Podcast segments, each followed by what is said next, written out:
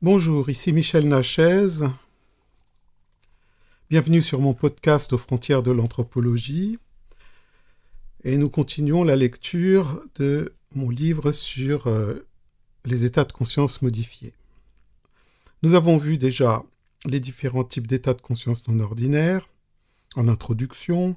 Ensuite, nous avons vu le rêve, puis le rêve lucide, la vision, et maintenant nous arrivons à quelque chose de très intéressant et important, la transe.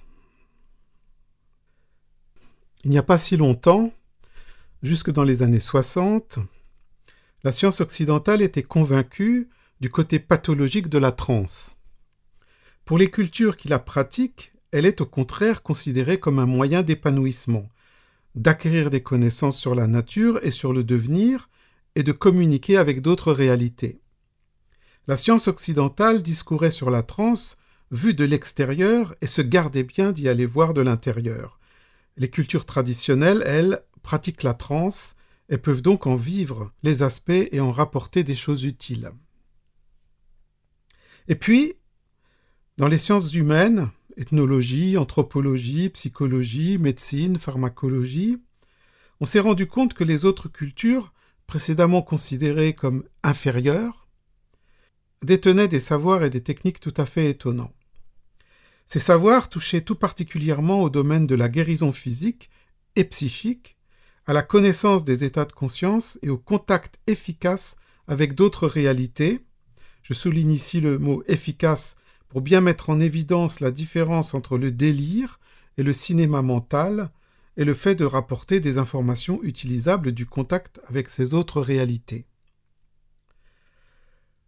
Comment Les sauvages, les primitifs, entre guillemets, auraient donc accès à des savoirs pratiques extrêmement pointus? Cela vaut la peine d'y aller voir d'un peu plus près.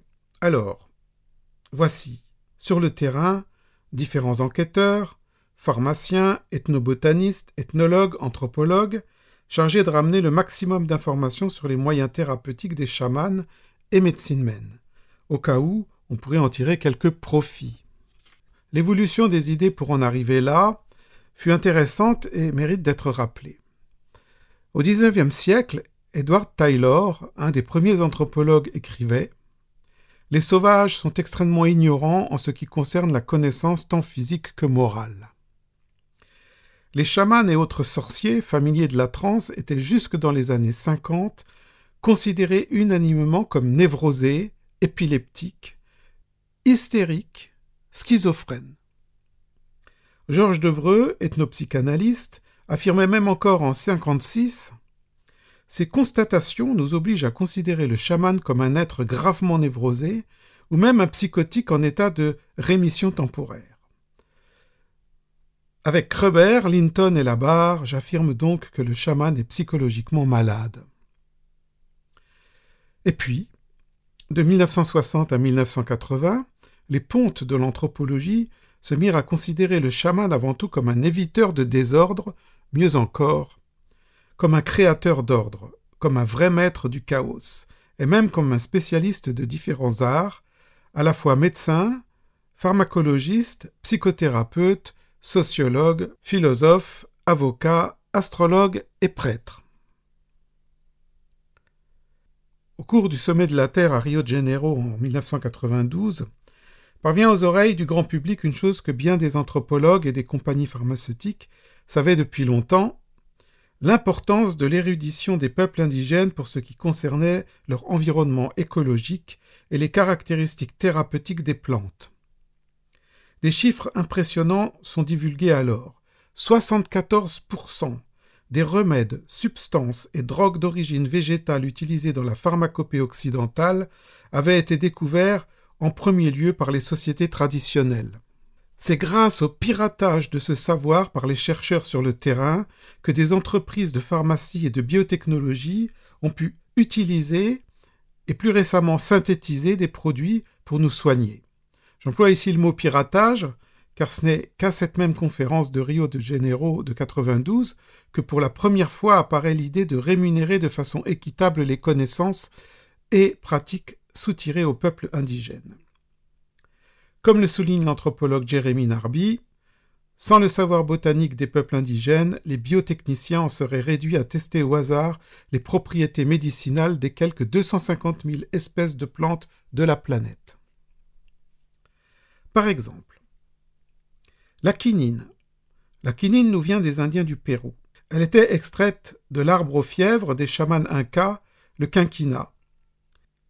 Lorsque l'épouse du vice-roi du Pérou, qu'aucun médecin n'était parvenu à soigner, fut guérie par un indigène grâce à l'écorce de cet arbre, les jésuites, alléchés par l'évident pouvoir thérapeutique de ce produit sur les fièvres, s'en octroyèrent aussitôt le monopole tant à la production qu'à l'exportation. On appela alors la substance guérisseuse poudre des jésuites. Cela se passait au XVIIe siècle. En 1818, les chimistes français Pelletier et Caventou isolèrent la quinine, qui sera synthétisée par la suite. Ce qu'il est important de noter ici, pendant pas moins de trois siècles, le quinquina fut le seul remède efficace en Occident contre le mortel paludisme. Il y a bien d'autres exemples nous nous sommes aperçus que certaines de nos découvertes les plus brillantes étaient connues depuis des temps immémoriaux dans des sociétés traditionnelles. La pénicilline, par exemple, tirée d'un champignon, était utilisée depuis toujours pour éviter l'infection des plaies par certaines ethnies amérindiennes. Les populations préhistoriques connaissaient les fruits de l'aigre moine, puisqu'on en a retrouvé dans les dépôts de plusieurs lieux de fouilles néolithiques. L'Antiquité grecque et romaine mentionne les propriétés de cette plante antidysentrique, cicatrisante, anti-hépatologique, puis, on l'oublie, à la Renaissance, et ce n'est qu'en 1906, puis en 1929 et 1937 que les scientifiques K. Kant, H. Schultz et W. Ripperberger lui redécouvrent ces mêmes vertus. Le Rauvolvia serpentia petit arbuste à fleurs roses ou blanches et à la racine tortueuse, était connu depuis des siècles en Inde comme un médicament actif contre l'anxiété. Il fallut attendre 1931 pour que des médecins indiens attirent l'attention du monde scientifique occidental sur les propriétés hypotensives et sédatives de la drogue. Le principal alcaloïde extrait de cette plante, la réserpine, devait bouleverser à partir de 1953 le pronostic et le traitement des maladies mentales. La réserpine est maintenant connue pour réduire l'angoisse et supprimer l'anxiété. Elle est à l'origine d'une nouvelle série pharmacologique, les neuroleptiques. Du Rauvolvia ont encore été extraites d'autres substances que nous utilisons dans notre médecine occidentale, l'ajmaline, médicament du rythme cardiaque, l'arobasine pour la circulation sanguine, la récinamine à fort pouvoir hypotenseur, etc. La médecine traditionnelle du Nigeria, elle, bien loin de l'Inde, met depuis longtemps à profit la racine de cette plante, Rauvolvia vomitaria, pour ses propriétés sédatives. Cette plante est largement utilisée par les guérisseurs dont la réputation affirme qu'ils sont susceptibles de guérir la folie. L'Afrique nous a également donné la cola, prescrite chez nous contre les états de surmenage, de convalescence, de fatigue physique et intellectuelle, et le café venu d'Éthiopie. Le café a des propriétés tonicardiaques et excitantes du système nerveux et du mental. Il accroît la vigilance et permet de résister à la fatigue. Nous savons bien tout cela, surtout parce que les biochimistes modernes ont découvert que cette action était due au fait que la caféine présente une structure voisine des constituants de certaines molécules de l'ADN. Ce qui est également surprenant, c'est que le café n'acquiert son pouvoir que par la torréfaction qui l'oxyde au contact de l'eau et qui exalte les essences aromatiques contenues dans la plante. Comment les Éthiopiens du passé ont-ils su qu'il fallait torréfier ainsi ces grains-là? Et pas ceux d'autres plantes, pour en obtenir tous les bénéfices. Le Pilocarpus jaborandi, connu des Indiens Kayapo et Gerjajara, devient chez nous un remède contre le glaucome. Et un nouvel anticoagulant est élaboré à partir de la plante Ticuba des Indiens Uru e Vavvav. Dans les années 1940, les scientifiques se sont aperçus que le curare interrompait la transmission des impulsions nerveuses provoquant une détente complète de tous les muscles. Voilà donc ce qu'il fallait pour anesthésier les maladies soumises à une chirurgie de l'abdomen et des organes vitaux. Or, ce sont les chasseurs amazoniens qui, il y a plusieurs millénaires, avaient développé le curare pour répondre à un besoin précis, disposer d'une substance qui paralyse, sans empoisonner, la viande et qui amène la proie vivant dans les arbres à lâcher prise. Or, la fabrication du curare indigène est quelque chose d'extrêmement complexe. Si complexe qu'il est impossible de penser que le hasard l'a créé. En effet, la production de cette substance nécessite la synergie de plusieurs plantes et de les cuire pendant 72 heures en sachant éviter de respirer les vapeurs toxiques produites pendant la cuisson. Les Indiens savaient aussi que le poison était actif qu'à travers le sang. L'ingestion en était inoffensive. De plus, on a recensé une quarantaine de sortes de curares dans le bassin amazonien, élaborés à partir de 70 espèces végétales différentes. Ce n'est donc pas le même curare, découvert un jour par quelques moyens inconnus, qui s'est transmis à toute cette partie de l'Amérique, de l'Amérique du Sud. Mais bien quarante recettes et modes de préparation différents qui ont été mis au point par ces ethnies amérindiennes. Et comment ont-elles fait pour les mettre au point, ces recettes? Ou bien à qui les ont-elles piquées? J'arrête l'énumération ici, mais elle pourrait continuer pendant des heures. Une question se pose vraiment. Comment les sauvages, entre guillemets, les primitifs, entre guillemets, les tribus restées à l'âge de pierre, entre guillemets, comme il advient encore que certains médias nomment les cultures traditionnelles, comment ont-ils eu accès à ces connaissances sur les pouvoirs thérapeutiques des végétaux de leur écosystème? À cette question, l'Occident a longtemps répondu par hasard, par essai et erreur. Mais cette version ne tient pas face aux faits. Il advient, comme pour le curare déjà cité, que des opérations à la fois compliquées et précises dans leur déroulement doivent s'enchaîner pour obtenir le produit fini, que cela soit un remède ou un aliment. Par exemple, les aborigènes de la région d'Arnhem, en Australie, mangent sans dommage certaines ignames très vénéneuses. Pour la variété qu'ils appellent Barella, extrêmement toxique, ils la font chauffer sur des pierres chaudes. Après une heure de cette cuisson à l'étouffer, les racines et seulement certaines des feuilles sont mises à cuire dans une tranchée recouverte de plaques d'écorce et de sable et sur laquelle doit être entretenu un feu pendant 18 heures. Puis, les ignames sont écrasées et réduites en une pâte. Elles ont alors perdu toute leur toxicité et sont devenues parfaitement comestibles grâce à cette préparation très élaborée.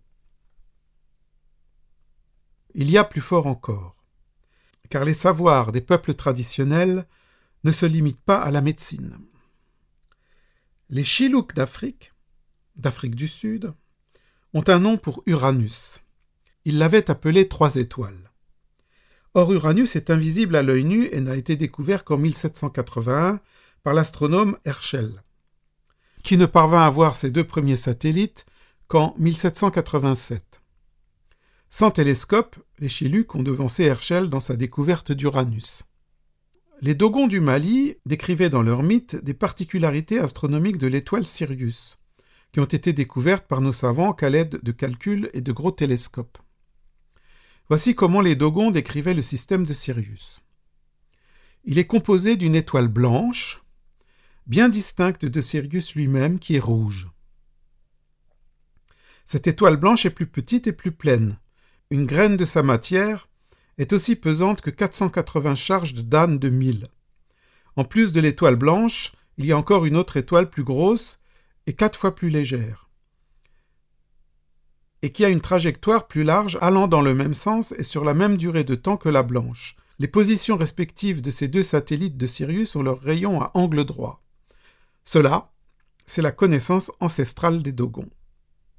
Et voici les épisodes de la découverte par la science occidentale du système de Sirius. En 1862, un satellite appelé Compagnon est repéré par l'astronome Clark avec un gros télescope de 6 pouces. C'est une naine blanche de huitième grandeur, dix mille fois moins brillante que Sirius, mais d'une masse plus grande. Sa densité est 36 000 fois celle du Soleil, et pourtant elle renferme autant de matière que celui-ci. Une boîte d'allumettes de sa substance pèserait une tonne, ou une graine, égale 480 charges, d'âne 2000. Comme l'affirmaient les Dogons. Aujourd'hui, les astronomes pensent qu'en plus de Sirius et du Compagnon, il y aurait un autre satellite dans le système, Sirius C, non découvert à ce jour par les télescopes, mais connu des Dogons. Léo Tanto appelle Sirius l'étoile à côté, le compagnon rigoureusement invisible à l'œil nu donc. Il est également connu des Bozos du Niger et des Bambara du Mali. Or, aucune de ces ethnies ne possède de télescope ni de spectroscope pour déterminer la substance dont sont faites les étoiles.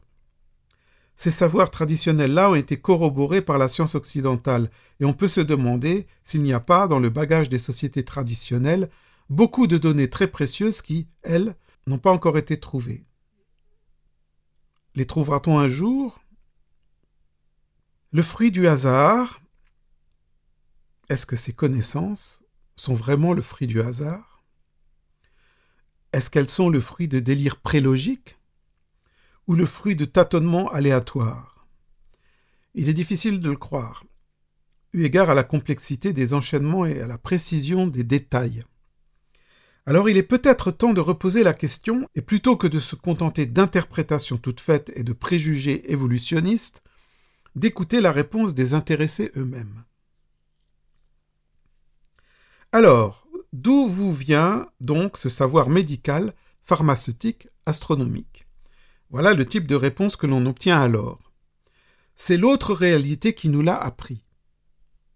L'autre réalité, l'invisible, les esprits, les lois, la divinité. L'autre réalité, celle perçue dans les énoques dans la transe. Ce serait donc ce contact avec cette autre réalité qui permettrait de connaître le passé et l'avenir, les propriétés médicinales des végétaux et leur mode de préparation et d'administration. De ces autres plans du réel serait donc enseigné ou puisé ce savoir dont disposent les peuples traditionnels. Mais ils disent aussi que ces plans de réalité ne sont accessibles qu'en état non ordinaire de conscience, à travers le rêve, la vision ou la transe. Ces états de conscience-là, voilà les clés ouvrant les portes d'accès à ces connaissances, mais aussi à des modes d'action efficaces et puissants. Par rapport au résultat final, la guérison, y a-t-il vraiment une différence entre ces deux approches? Première approche. Tu as guéri parce que l'écorce de quinquina a pour propriété de point point grâce à son principe actif, la quinine, ses alcaloïdes et ses molécules. Ou bien, deuxième approche, c'est l'esprit du quinquina qui a chassé de toi la maladie. En d'autres termes, le quinquina guérissait ses fièvres bien avant l'invention du microscope, et le malade du Pérou lui devait sa survie, quelle que soit celle des deux formulations que l'on préférera. Donc, bien avant l'invention de la biologie moléculaire, les esprits, les entités de l'invisible montraient une connaissance profonde et ils insufflaient, lors de trans, ces informations dans le savoir humain conscient. Une petite citation de l'anthropologue Georges Lapassade. Voilà ce qu'il nous dit. L'oubli occidental de la transe en tant qu'activité collective, qui est un fait historique, constitue un appauvrissement. Et surtout, dans la mesure où nous n'acceptons pas de donner libre cours à cette potentialité, nous nous sommes comme atrophiés par rapport à d'autres cultures. Nous refusons de voir que cette possibilité est toujours à notre disposition et qu'elle pourrait, si nous décidions un jour de l'inscrire parmi les pratiques collectives, reconnues chez nous, à la fois améliorer notre connaissance de ces états et modifier la vie de notre société. Fin de la citation. Voilà quelque chose de très intéressant. Lorsque l'on regarde l'ère géographique occupée aujourd'hui par les cultures connaissant la transe, on est frappé par son étendue. Elle est partout. En Asie, Indonésie, Chine et Japon traditionnels, Inde, Indochine, Corée, Vietnam, Ceylan, dans les pays de l'Himalaya, en Iran, Pakistan, Afghanistan, Turquie. En Afrique, toute l'Afrique noire et aussi l'Afrique du Nord, Tunisie, Algérie, Maroc, Égypte. En Amérique, toutes les populations autochtones encore traditionnelles du Canada à la Terre de Feu, également là où sont arrivées les cultures africaines, au Brésil, dans le sud des États-Unis, dans les Antilles et les autres îles de la mer des Caraïbes. En Océanie, l'Australie aborigène et les îles du Pacifique. En Europe, aujourd'hui encore, il existe des confréries qui pratiquent la transe en Italie, Sardaigne, dans des processions en Espagne, Grèce, dans les groupes charismatiques chrétiens en France et chez les Lapons, culture aujourd'hui encore chamanique. On le voit donc bien, la transe est un phénomène si répandu dans le monde que l'on en vient à penser que c'est là une capacité fondamentale de tout être humain. Et lorsque l'on étudie le sujet, cette opinion se trouve confortée. Car des Occidentaux bontins, pourrait-on dire, et l'on ne peut pas tous les suspecter de troubles psychiques, actualisent parfois spontanément ce type d'énoque. Jean-Jacques Rousseau, dans Rêverie d'un promeneur solitaire, non seulement décrit l'état de transe qu'il vit, mais donne même des indications pour l'induire en soi. Antonin Artaud, penseur, écrivain, acteur, a écrit en 1945, au retour d'un voyage au Mexique où il fit l'expérience du peyotle, les forces primordiales font entendre leurs échos dans la vibration spasmodique des mots, et les noms qui désignent des secrets et des forces les désignent dans le trajet de ces forces. En 1948, il parle d'un théâtre qui produit des transes comme les danses des derviches. Paul Valéry écrit en transe son célèbre poème Le cimetière marin.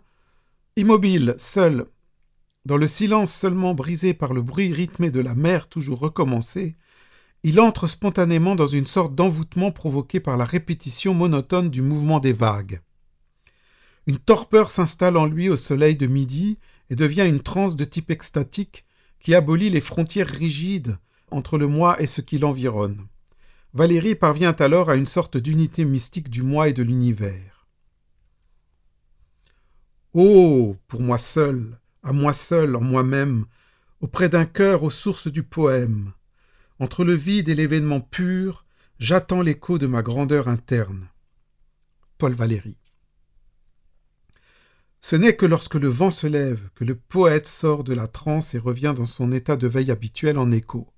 Une fraîcheur de la mer exhalée me rend mon âme. Bernadette Soubirou, aussi bien que les voyants, de Medjugorje et ceux de Fatima, Padre Pio et nombre d'autres saints extatiques chrétiens, sont manifestement des familiers de la transe. En Espagne, à l'époque de Thérèse d'Avila, il y avait de nombreux alumbrados, des personnes vivant du mysticisme, des personnes vivant un mysticisme avec transe extatique et qui furent abondamment exterminés par la Sainte Inquisition. Voici ce que nous dit Christine Hardy, ethnologue.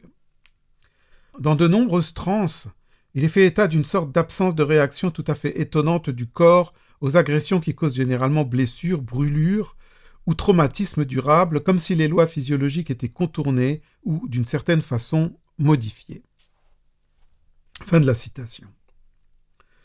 Gérard Philippe lors d'une répétition du Cid au Festival d'Avignon, atteignit ce soir-là à ce quelque chose de divin qui faisait dire aux Grecs Les dieux sont l'essence même du théâtre. Il changea de visage, sembla s'étoffer, grandir, sa voix elle-même devint méconnaissable. Elle résonnait comme un écho de bronze dans la cour d'honneur du palais des papes. Après la répétition, il sembla s'envoler et disparut dans le noir. Nous entendîmes un bruit horrible, Gérard, manquant la rampe qui montait en pente douce des colisses au plateau, était tombé d'une hauteur de plusieurs mètres sur le sol. Nous le retrouvâmes derrière la scène, évanoui apparemment, sa tête reposant sur un rocher où il eût dû se fracasser le crâne. Il ne se souvenait de rien et avait joué, disait-il, comme dans un rêve. Le lendemain, malgré les médecins qui voulaient le garder en observation, il obtint le triomphe que l'on sait ressentant à peine quelques courbatures. Il me dit quelque temps plus tard Ne reparle jamais de cette histoire, on me brûlerait comme sorcier. C'est Claude Plançon, à l'époque attaché au festival d'Avignon, qui rapporte cette anecdote. Une des preuves de l'état de transe vécu par Gérard Philippe ce jour-là est l'absence de suite liée à la chute. Cette impunité à la brûlure, à la blessure, est une caractéristique fréquente de la transe. Julien Beck, le fondateur du Living Theater, lui, apprend carrément à ses acteurs à entrer en transe afin qu'ils soient littéralement possédés par leur rôle. Il est probable que les acteurs de théâtre dans l'Antiquité grecque jouaient en état de transe. Rappelons-nous aussi le physicien Fritjof Capra, qui, comme déjà évoqué dans un podcast précédent, entre spontanément en transe devant ce spectacle de l'océan comme Paul Valéry, et qui vit la danse de Shiva, et comprend alors intuitivement, synthétiquement, ce qu'est vraiment la matière, ce qu'est vraiment l'énergie. En 1966, Claude Plançon, pour la première fois à Paris et sous les auspices de l'Association pour la rencontre des cultures, dont les dirigeants étaient entre autres Jean Villard, Edgar Morin et Maurice Béjart, présentait au public d'authentiques cérémonies vaudou dirigées par la mambo Mathilda Beauvoir. Il s'agissait simplement de présenter des documents vivants dont la beauté et l'intensité devaient se suffire à eux-mêmes, sans aucune intention de convaincre et encore moins de convertir. Pas un seul instant, ils n'ont songé à une participation du public, et pourtant, à leur grande surprise, chaque soir, pendant les deux semaines que dura la manifestation, il y eut des transes spontanées chez les spectateurs blancs, si évidentes que les vaudouisants pouvaient nommer et honorer les lois qui se présentaient ainsi. Il est à noter que ces transes se sont produites à chaque fois devant environ 500 personnes, des observateurs tout à fait qualifiés ont assisté à ces phénomènes, tel le professeur Roger Bastide ou l'anthropologue Jean Duvigneau. Parmi ces personnes ayant alors expérimenté la transe se trouvaient des comptables, des psychologues, des mécanographes, des étudiants, des commerçants. Ces personnes interrogées ensuite ont parlé avec enthousiasme de l'impression extraordinaire que leur laissait cette expérience. Plusieurs d'entre eux avaient montré une force physique surhumaine, d'autres avaient ressenti un immense bonheur. Voici des extraits du témoignage de certains d'entre eux. Jean-Claude Deloé, étudiant en architecture. Je garde une impression de rêve éveillé. Je me sentais bien et je savais que j'allais pouvoir faire un acte qui, dans la vie habituelle, m'aurait été défendu. On m'a dit que j'avais marché sur le feu. En fait, au début, je me souviens avoir désiré toucher les flammes pour éprouver la puissance du vaudou. La musique et la fumée doivent jouer un rôle certain. Je suis très heureux, car toute expérience dans ce domaine me paraît importante et doit être approfondie. La transe vaudou est sans doute un moyen d'exploration extrêmement intéressant. Marcel Duport, mécanographe. Une jeune fille dansait et j'étais debout. Brusquement, elle s'est arrêtée et je me suis mise à trembler sans raison. J'ai changé de place, mais des tremblements de plus en plus forts m'ont envahi. Je voulais me retenir, faire l'impossible pour garder le contrôle de mon corps, quand tout à coup j'ai ressenti une détente. Et je me suis retrouvé dans les bras de la Mambo. Ressentir cette force une fois dans sa vie est une expérience inoubliable, passionnante, que je ne peux expliquer. Régis Berkelaers, géomètre. Quelque chose s'est passé en moi que j'ai cru maîtriser, pourtant, lorsque je me suis dirigé un quart d'heure plus tard vers les tambours, je n'étais déjà plus dans mon état habituel. J'étais poussé par une force, je ne pouvais pas refuser. J'avais l'impression d'être dédoublé, d'évoluer dans un état d'apesanteur. Ceci n'a rien d'un simple défoulement comme on pourrait le croire, car c'est au-delà du défoulement. J'ai l'impression d'avoir approché un état merveilleux. Jean-Bernard Rignot, psychologue et professeur de yoga dans les maisons de jeunes et de la culture. J'étais arrivé épuisé par deux nuits de travail et un manque de sommeil important. Je suis reparti à minuit avec une sensation de vitalité étonnante sans éprouver aucune fatigue. Deux phases se sont succédées. La première pendant laquelle, après avoir été crispé intérieurement, je me suis senti subitement libéré dans un état de bonheur que je ne connaissais pas. La seconde avec en surimpression quelques images conscientes mais très ténues et intermittentes. Je n'ai aucun souvenir précis de mes actes, mais je me sentais en mouvement animé par une force fantastique. Thérèse Duport, comptable.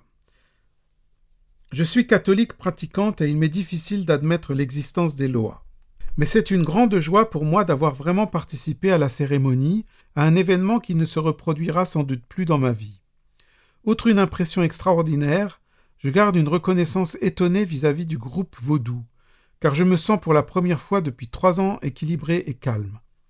Après une dépression nerveuse, j'avais subi deux cures de sommeil avec de nombreux électrochocs, sans résultat.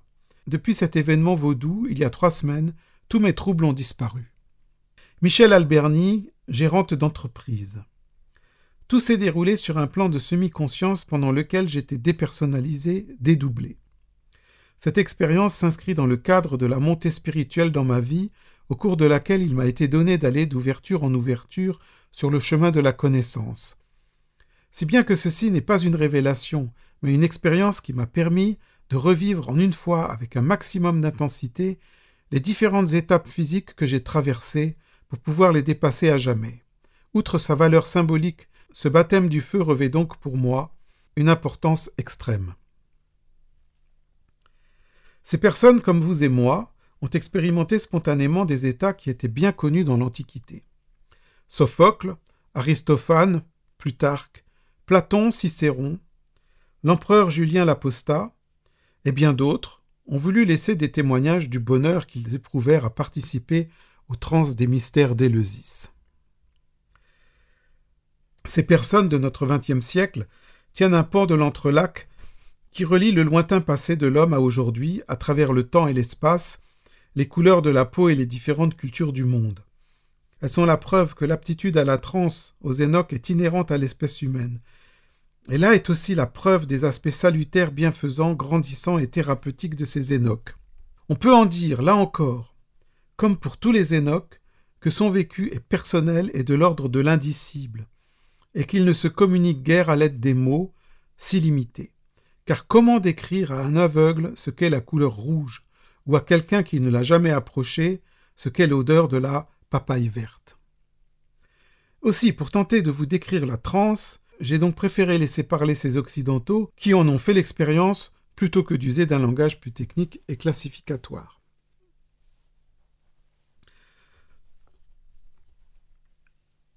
Dans le prochain podcast, je vous dirai comment vous-même vous pouvez parvenir à entrer en transe pour votre plus grand bénéfice. Mais auparavant, disons encore schématiquement qu'il y a deux sortes d'états de transe.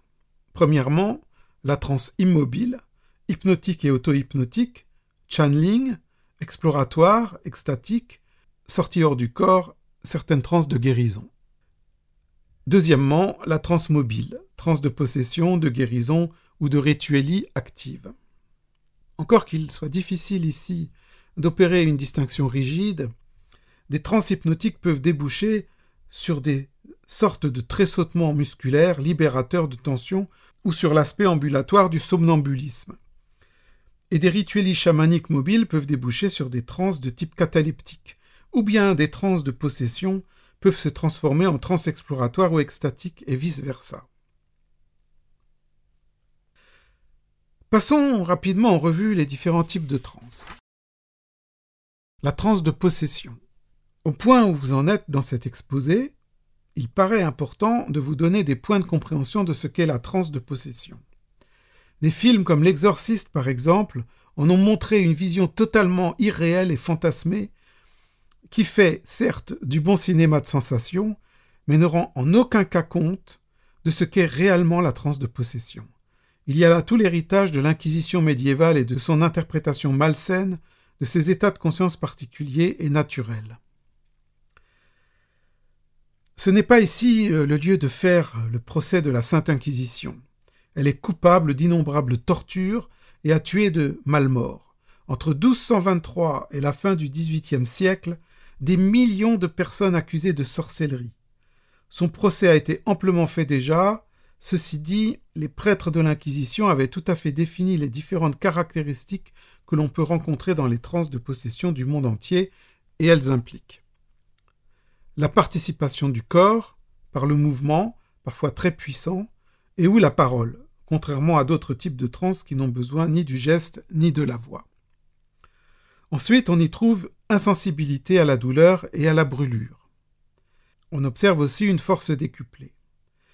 Il se manifeste des prédictions de l'avenir, et aussi une capacité à parler une langue inconnue, qu'on appelle glossolalie, et aussi apparition, révélation de connaissances de choses éloignées et cachées.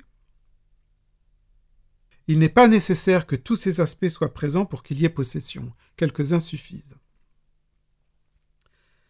Le christianisme à partir du moment où les conditions socio-historiques eurent changé, à partir de l'époque de Voltaire, on va même à considérer des cas de possession parfaitement identifiés comme tels du fait de ces symptômes, non plus comme des manifestations diaboliques, mais comme des possessions par l'Esprit Saint. Les convulsionnaires de Saint-Médard à Paris au XVIIIe siècle, les jumpers sauteurs aux États-Unis et les shakers trembleurs en Angleterre au XIXe siècle, les pentecôtistes et les charismatiques au XXe siècle en sont des exemples. Quant aux prêtres ayant le titre d'exorciste, ils envoient aujourd'hui les prétendus possédés chez le psychiatre. On le voit donc bien, tout est affaire d'interprétation. Ce qui est certain, c'est que la transe de possession relie l'homme à quelque chose qui le transcende, qui le magnifie, qui lui donne d'autres capacités que celles qu'il a dans son état ordinaire. Contact avec la divinité, avec le cosmique, avec le sacré. Du reste, dans les racines du judéo-christianisme, les prophètes juifs décrits dans la Bible étaient possédés par Dieu, s'exprimant par leur bouche, et ce phénomène était tout à fait courant aussi dans les cultures païennes voisines. Il faut ici ajouter un aspect important et qui est relativement récent dans notre Occident, le channeling. C'est un état de conscience au cours duquel des entités supérieures en savoir possèdent des humains pour délivrer des messages, un enseignement ou des conseils de vie ou des méthodes pour soigner à travers leur bouche. Certains de ces enseignements, tels l'enseignement de Seth, channelisé par Jane Roberts, sont d'un immense apport tant sur les plans philosophiques que psychologiques et thérapeutiques, et même scientifiques. Dans le channeling, il s'agit bien de trans de possession. Le channel est canal, son propre ego s'efface de façon à ce que la place ainsi laissée libre puisse être occupée par une autre conscience ou source de savoir, personne décédée ou entité non terrestre par exemple. Le channel est ce que l'on appelait médium autrefois, intermédiaire en énoque entre nous, ici, et un autre ailleurs. Ce qui paraît sûr, c'est que la transe de possession a un pouvoir psychothérapeutique considérable élimination de l'angoisse et de différents blocages, et thérapeutique aussi, lever de nombre de difficultés psychosomatiques et physiques. La transe de possession ne peut guère se manifester que dans certains contextes, chez des gens qui ont été initiés, et dans la logique de leur propre culture, bien sûr, ou dans des situations qui permettent ou recherchent cet état, rituel, cérémonie. Passons à la transe extatique. C'est un, ressenti qui a la puissance émotionnelle de la vision dont je vous ai parlé dans le podcast précédent consacré à la vision. Elle est généralement immobile, vécue entièrement dans l'esprit, sans guère de participation apparente du corps. Ceci doit être nuancé toutefois, le corps peut être investi dans une activité automatique et qui ne nécessite pas l'attention consciente.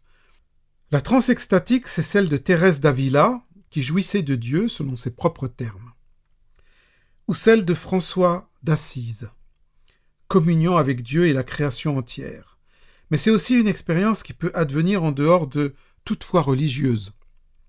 Dans un élan de mysticisme sans Dieu et d'extase laïque, selon les mots de Roger Bastide, les expériences de Fritjof Capra ou de Paul Valéry, que je vous ai décrites précédemment, sont de telles trans extatiques.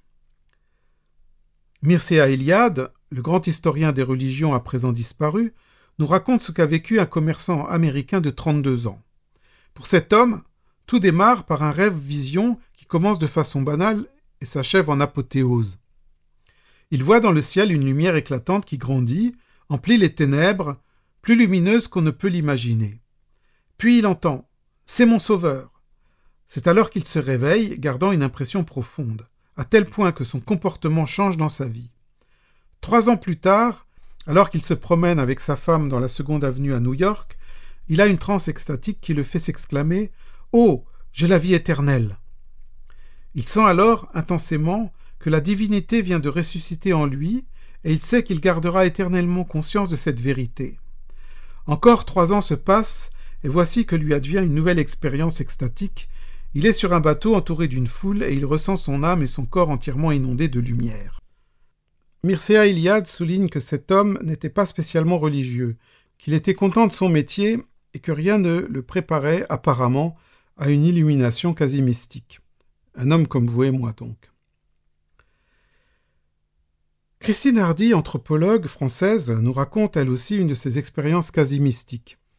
Elle se promenait sur une plage déserte puis elle entreprit de nager jusqu'à un radeau se trouvant à quelques centaines de mètres. Voici ce qu'elle dit. Il y avait une sorte de lumière gris pâle vespérale vaguement bleutée. Solitaire, je me sentis entrer dans une fusion intime avec l'infini de la mer, du ciel, de la longue plage. Et je me suis mise à danser sur le radeau cette ivresse de beauté, d'âme, d'infini.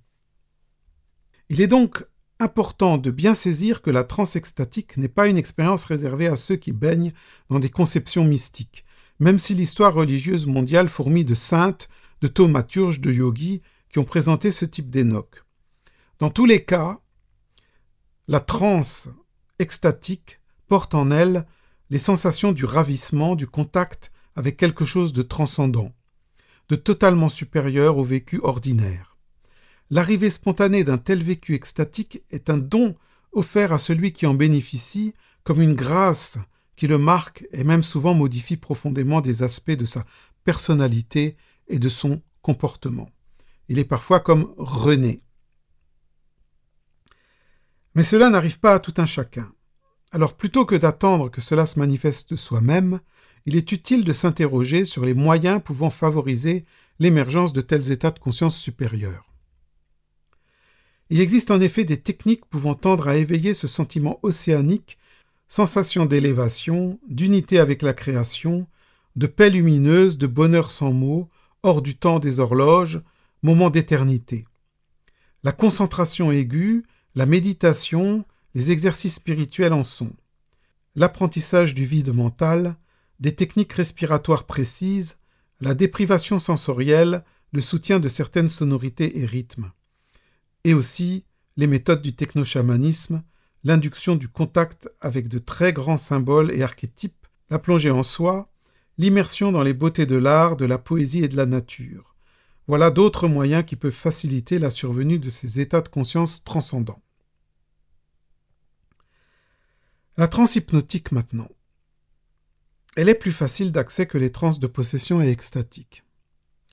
Il y a une composante d'hypnose dans chaque type de transe. L'hypnose est un des éléments nécessaires, une sorte de clé, une sorte de clé pour ouvrir la serrure et permettre l'installation de l'énoque. L'hypnose est ensuite le matériau de fixation pour maintenir l'énoque sur une certaine durée. Je mets les termes de clé pour ouvrir la serrure et matériau de fixation entre guillemets, parce que ce sont les termes employés par une psychothérapeute et que je lui laisse la responsabilité de cette opinion.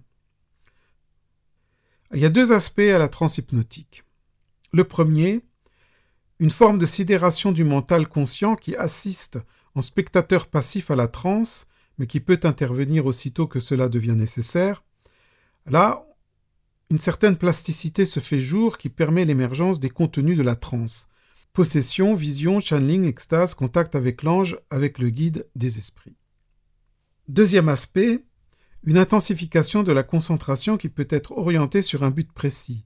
Voyage chamanique, visualisation de guérison, exploration d'autres réalités, conduite d'un rituel. Dans la transhypnotique et dans ces deux aspects, le blabla mental est réduit, voire inexistant. L'attention est focalisée, ce qui diminue les perceptions et les sensations parasites venant du vécu ordinaire.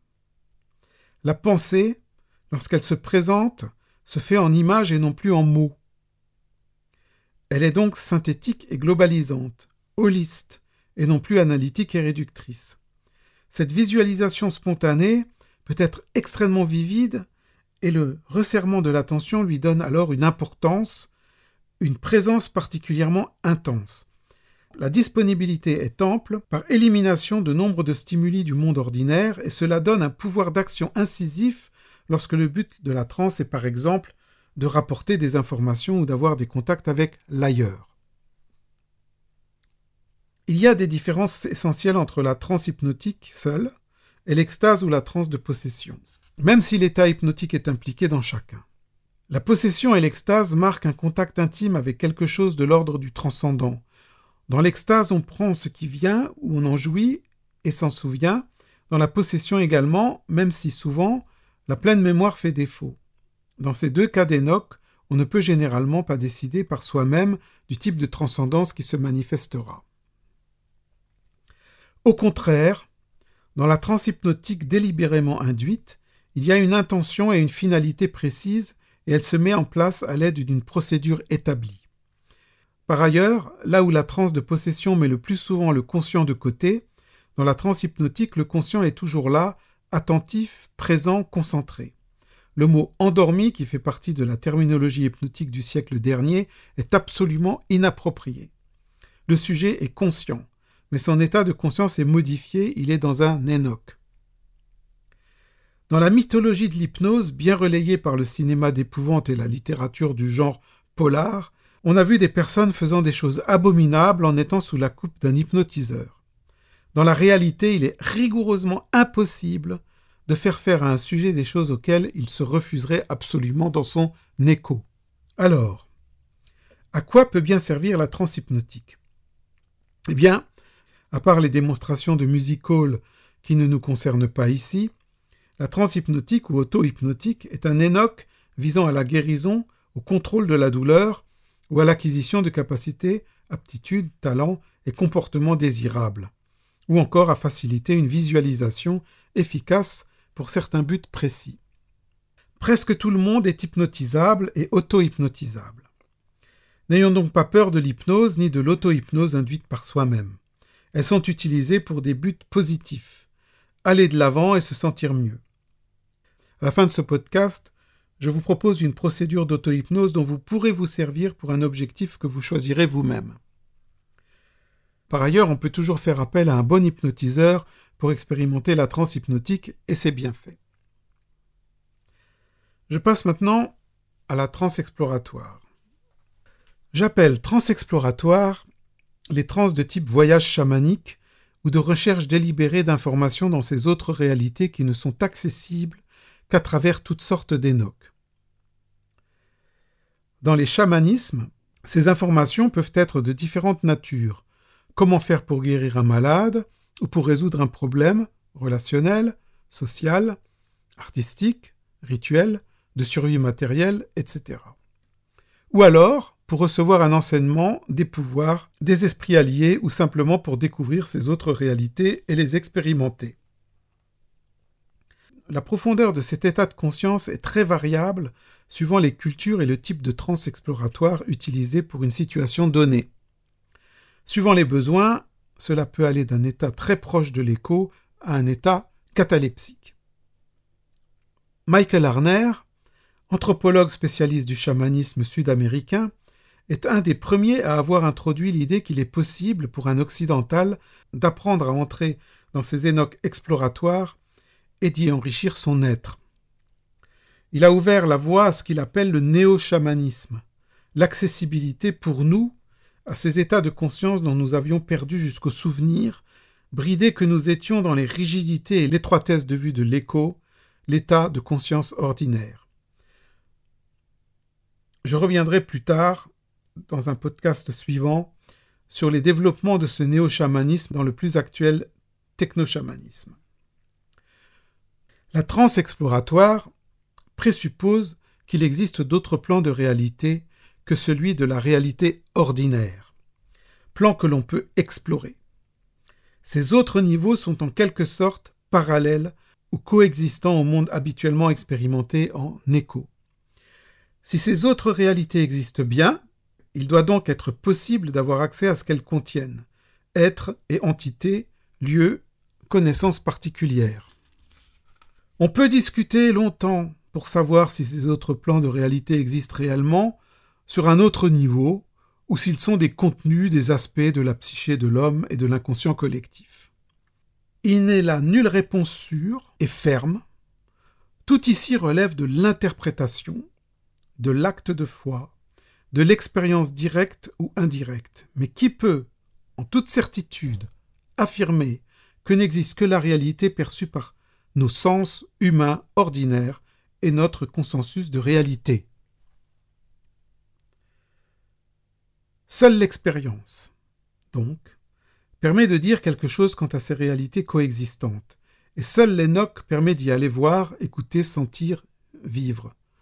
Toutefois, une autre approche peut être celle de chercher quelles sont les répercussions concrètes sur notre plan d'existence habituel de ces incursions dans les ailleurs.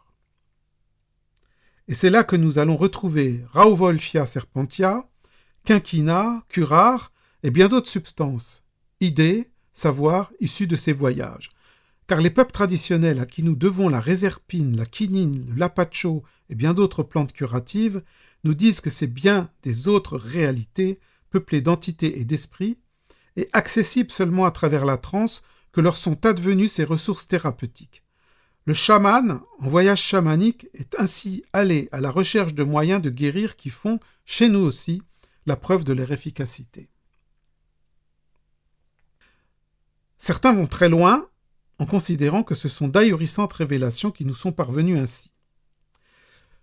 L'anthropologue américano-suisse Jeremy Narby, qui a écrit un livre célèbre, Le serpent cosmique, voit dans les visions qu'ont les chamans sud-américains la communication de la structure même de l'ADN, la molécule fondamentale de tout ce qui vit, porteuse du code génétique.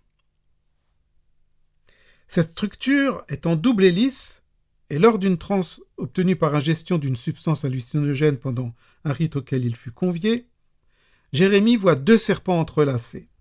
Son enquête lui révèle ensuite que les Indiens qui prenaient de cette substance avaient également ce même type de vision. Puis, il tombe sur une note de Michael Arner, qui avait lui aussi, lors de ses travaux ethnologiques en Amazonie péruvienne en 1960, pris le même genre de drogue. Voilà l'aventure en transe de Michael Arner. Après diverses péripéties, il se met à percevoir des créatures reptiliennes géantes qui lui montrent visuellement comment elles avaient, au commencement des temps, créé la vie sur Terre. Je cite Devant moi, la magnificence de la création des plantes et des animaux et de la différenciation des espèces, des centaines de millions d'années d'activité, se déroula à une échelle et une vigueur impossibles à décrire. J'appris que les créatures ressemblant à des dragons résidaient ainsi à l'intérieur de tous les êtres vivants, y compris l'homme. Michael Arner ajoute alors Rétrospectivement, en 1980, on pourrait dire qu'elles étaient presque comme l'ADN, excepté qu'à l'époque, en 61, je ne savais rien au sujet de l'ADN. Jérémy Narby continue ses recherches et finit par rassembler un matériel important. Des dessins et peintures de vision faits par des Indiens après des transes. Un jour, il montre ses productions à un ami possédant de bonnes connaissances en biologie moléculaire. Et celui-ci voit dans ses peintures les structures, là du collagène, là du réseau embryonnaire de l'axone avec ses névrites, là encore des chromosomes à un stade spécifique. Et là, la forme étalée de l'ADN, et juste à côté, des bobines d'ADN avec leur structure en nucléosome, etc. Ainsi, pour Jérémie, la connaissance du savoir fondamental sur la matière que notre science découvre à peine aujourd'hui, est implicitement livré par l'autre réalité pendant les transes. Il nous dit ça. Je me retrouvais, pauvre anthropologue sachant à peine nager, dans un océan cosmique rempli de serpents microscopiques et bilingues. Je voyais clairement maintenant qu'il existait un lien entre la science et toutes sortes de traditions chamaniques, spirituelles et mythologiques, et que ce lien semblait être passé inaperçu, sans doute à cause de la fragmentation du savoir occidental. Fin de la citation. Puis, il part sur la piste du serpent cosmique, image de l'ADN, et la trouve dans l'iconographie égyptienne ancienne, chez les Aztèques, en Australie, en Afrique, en Chine, en Inde. Bien sûr, l'ADN n'est pas visible à l'œil nu, et pourtant de si anciennes cultures semblaient en avoir une connaissance par d'autres voies que la voie scientifique. Jérémie conclut que, à travers la transe, les Indiens ne disposent pas seulement de connaissances botaniques précises concernant des plantes et des remèdes spécifiques, mais d'une véritable source insoupçonnée de savoir biomoléculaire d'une valeur financière inestimable et qui concerne surtout les connaissances du futur. Il ajoute À y regarder de près, bon nombre d'idées absolument centrales pour la science prennent racine au-delà des limites du rationnel. Fin de la citation. Si la transe exploratoire peut ramener dans notre monde des informations de valeur générale, elle peut aussi rapporter des renseignements à l'individu. Voyance, indication de remède, vision d'autres lieux, contact avec des morts aimés, etc., etc., etc. Mais elle peut aussi asseoir des alliances entre l'homme en transe et des êtres de l'autre réalité, êtres entre guillemets, ou le familiariser avec la géographie de l'outre-monde qu'il abordera à sa mort, ou opérer aussi la rencontre avec un guide ou la jonction avec son ange, etc. Le travail de Jérémie Narby est absolument incroyable. Il est très important, à mon avis, dans la, reconnaissance par les anthropologues, enfin une certaine frange des anthropologues, de l'explication du phénomène de la transe et de l'acquisition d'informations. Quand euh, Jérémie Narby a sorti son livre, son livre a provoqué un tollé dans la communauté scientifique des ethnologues et des anthropologues. Pourquoi? Parce que dire que ingérer une substance hallucinogène permet de lire, en quelque sorte, l'ADN est quasiment délirant. En fait, c'est délirant parce que les anthropologues, depuis très longtemps, ne se sont pas intéressés à la transe. Comme je vous l'ai dit au début, ils étaient persuadés que les chamans étaient des malades mentaux. Quand un chaman parle, c'est forcément du délire. Ceci dit, ce qui est intéressant de noter quand même, parce que Jérémy Narby est parti en, guerre contre les compagnies pharmaceutiques qui exploitent donc les chamans et, et, la flore amazonienne pour en tirer des substances pour en faire des médicaments. Il y a donc là deux poids deux mesures, c'est-à-dire d'un côté le fait que la science rejette l'idée que du savoir peut être amené à la conscience par un phénomène de transe, et de l'autre, la reconnaissance claire et nette et objective que les remèdes mis au point par les chamans sous état de transe sont opérationnels et guérissent vraiment. Alors il y a un hiatus là, hein, c'est-à-dire comment expliquer rationnellement quelque chose alors qu'on rejette la cause de l'acquisition de ces connaissances. C'est délirant en fait, c'est ça qui est délirant, c'est pas le livre de Narby. Narby essaye de comprendre comment, comment la transe se passe, comment la transe fait arriver à la surface des informations utiles, nécessaires à la survie en fait, hein, puisqu'il s'agit de ça.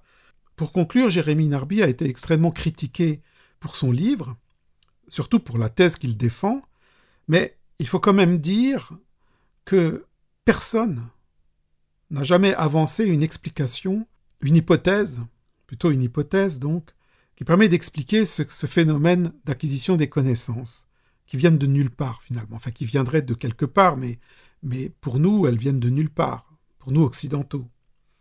Ceci dit, son travail est quand même extrêmement intéressant parce que même si ce n'est pas vraiment ça, ce n'est qu'une hypothèse, je vous le rappelle, même si ce n'est qu'une hypothèse, c'est au moins déjà défricher le terrain, essayer de comprendre ce qui se passe et surtout lever un voile sur des capacités que nous avons en nous, des capacités de notre système nerveux et de notre humanité, du fait que nous soyons des sapiens sapiens.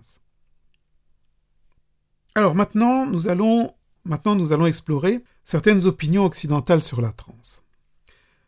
Christine Hardy, je cite, En effet, on aurait tort de croire que cette autre réalité expérimentée dans les trans n'a d'existence que psychique. En fait, la transe nous prouve justement que le corps même peut être affecté et modifié au point que l'on puisse parler d'un corps de transe dont les lois physiologiques sont radicalement différentes de celles auxquelles notre corps répond habituellement. Fin de la citation. Le docteur Jacques Donars est un spécialiste français de la transe.